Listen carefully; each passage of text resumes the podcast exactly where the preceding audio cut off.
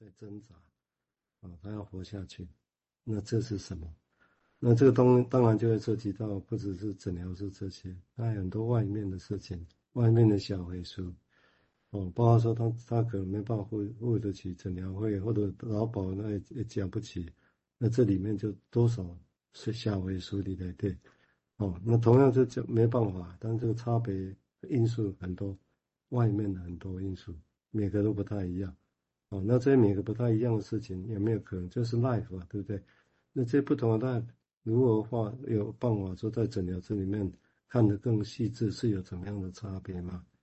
这个这个其实还不是那么容易的，不是那么容易，因为我们整个大部分这一块是相对比较被忽略掉哦。我们就是以诊疗室的工作猜测想象为主哦。那我不说这个是错，就是因为整个一百年这样发展，慢慢到现在我们才有办法想这些事情。好，我们现在请建佑谈谈那想法，谢谢。嗯，这个多其实多的更多是那种没有办法来诊间或不要说治疗师没有办法来来到精神科的门诊，多的是那种在社会局啊，然后在在街头打转的人哦，那那些是是其实我们我们是看不到的哦，那更那个比较多的是从从认识社社工的朋友啊，或者是某些新闻事件才看到的，而而那件事啊，这些事真的是被。被我们隔绝在外的，就只透过一个荧幕，透过一些讯息所所见。那其实这些很失落的，或者是很没有办法被看见的事，也也很像是我们内在曾经发生的事情。那但是如果不去看那个事情，那我们就能说我们现在过的生活就是社会的生活吗？这是文明的生活啊。但是文明生活底下都都曾经有过一些很原始的事情在发生。我先讲到这边。对，就谢谢今天有这个补充，很积极。这就是我们一直恳切的，就是关切的，就是说，但是因为精神分析走到最后，又希望可以用我们的经验知识去看社会、评论社会，哦，批评或者讲新的观点。但是回头想想，我们理解多少？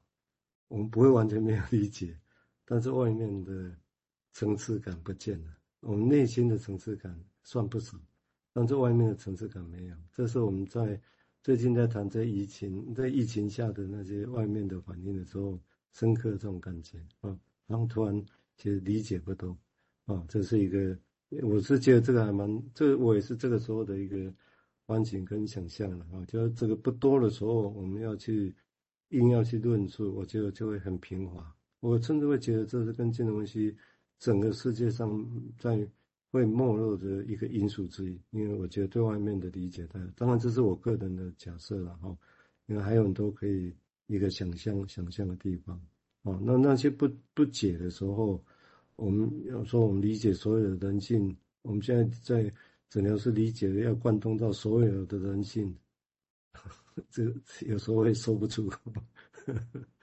OK，好吧，我们现在请艺文再进一步谈他的想法，谢谢。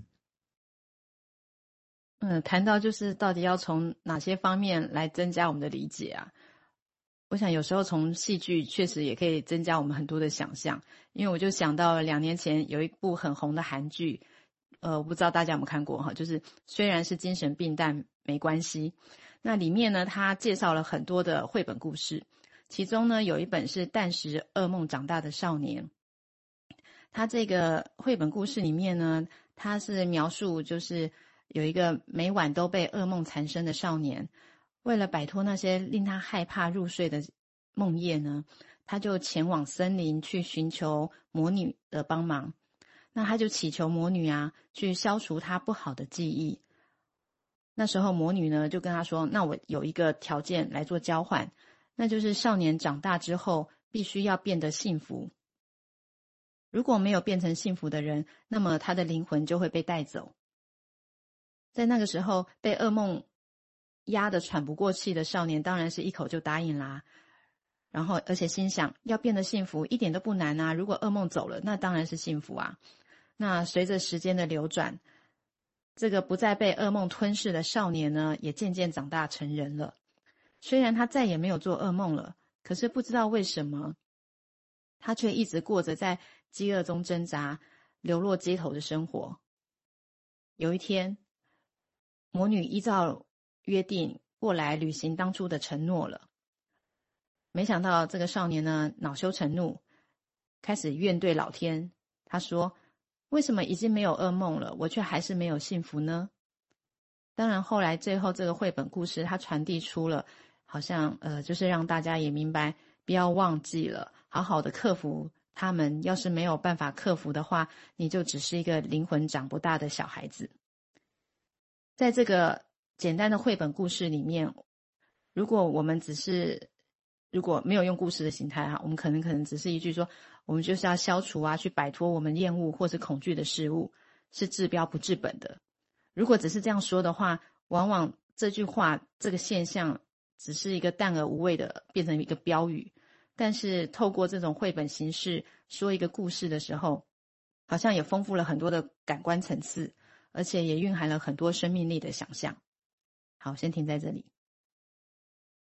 我想刚刚那个故事本身哈，我想这跟也，如果我从这种应该从心理广义的心理治疗师的角度来看的时候，我想消除不好记忆，然后用别的东西取代，这个其实早就有，这个在弗洛伊德之前就存在了，就是所谓的催眠术时代就存在。